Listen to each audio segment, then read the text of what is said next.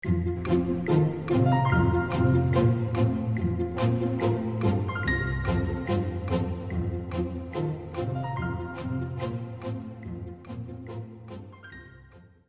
都是一年四季都有不同景致的城市，而旅宿也是旅途过程中极具魅力的一个部分。日本旅宿的款待之心，总让入住的旅客留下相当深刻的印象，为这一趟旅程增添感动。日本京都旅宿专家柏景寿在他的《一个人的京都冬季游》这本书中，带你一同入住表屋，一同享受京都冬日的暖韵。一般来说，旅宿的客房最奢侈的便是独栋形式了，能够在被隔绝起来的空间当中享受个人时光。但在京都市区，无法期望旅宿能有宽广的空间。想在洛中建筑一间间的独栋客房太过困难了，而且有点让人兴趣缺缺，因为这样太过分了。因此，我推荐表屋。这里并非很宽广的旅宿。走廊也绝对称不上宽敞，客房与客房几乎是相邻的，即使只隔着一面墙，也不曾感觉到隔壁有其他房客。我总觉得很不可思议。与现今在伊豆箱根附近那些建得十分豪华的旅馆相比，这里明明一点都不宽广，但却让人觉得像是独栋客房，有种与其他客房隔绝的气氛。真要说的话，我想是因为庭园与房间融为一体吧。隔着一片玻璃窗，雅致的庭园，内部陈设精炼又感性的房间，融为一体。因此，比起独栋，这里感觉还更独栋。在有限的空间之内，创造出无限的宽广。这便是表屋客房的魔法。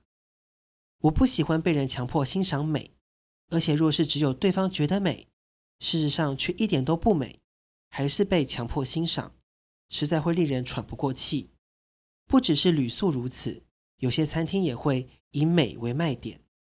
家具、花、挂轴、日常道具，真正美丽的是不造作就伫立在那里的，甚至不会让人意识到它们的存在，一不小心就被忽略了。但若突然察觉，回首一看，便能够赏到生气盎然又沉稳的美景。此外，真正美丽的。其实潜藏在细节当中，是谁都可能忽略的小地方。没有什么比不大肆宣扬、低调极静的景色还更美的了。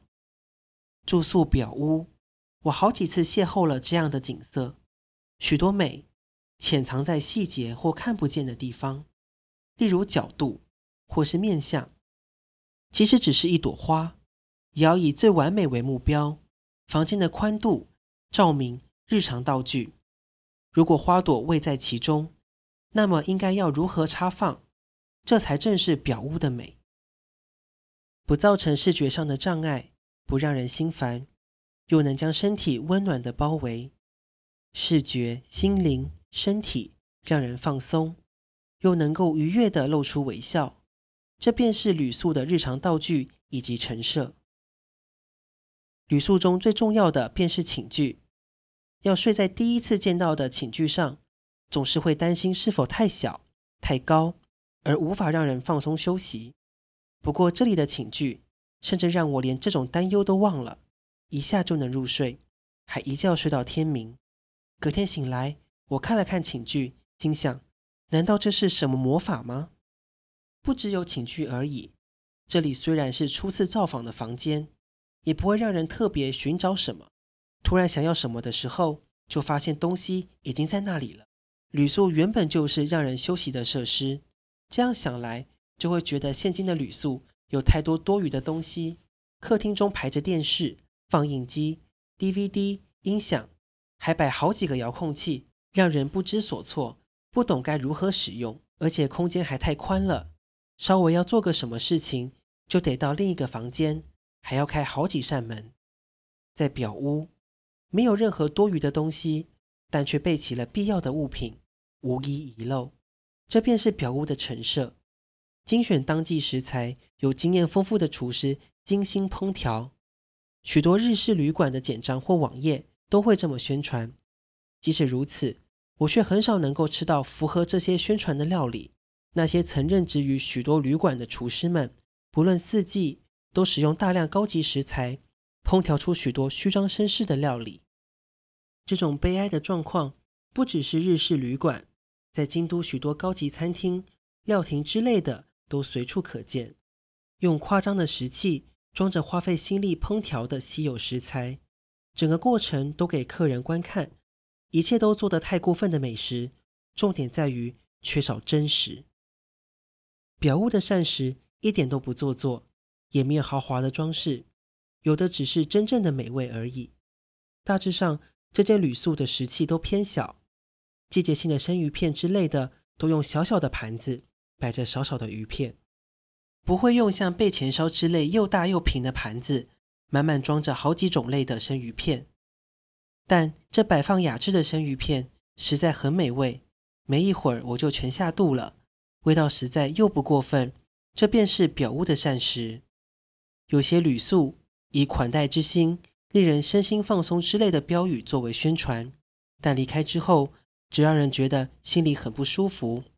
我觉得没有比旅馆待客还要难的，客人所要求的总是无奇不有。许多旅宿可能太在意客人的要求，所以很殷勤的待客，反而因此不细心了。而且最近还有一个倾向。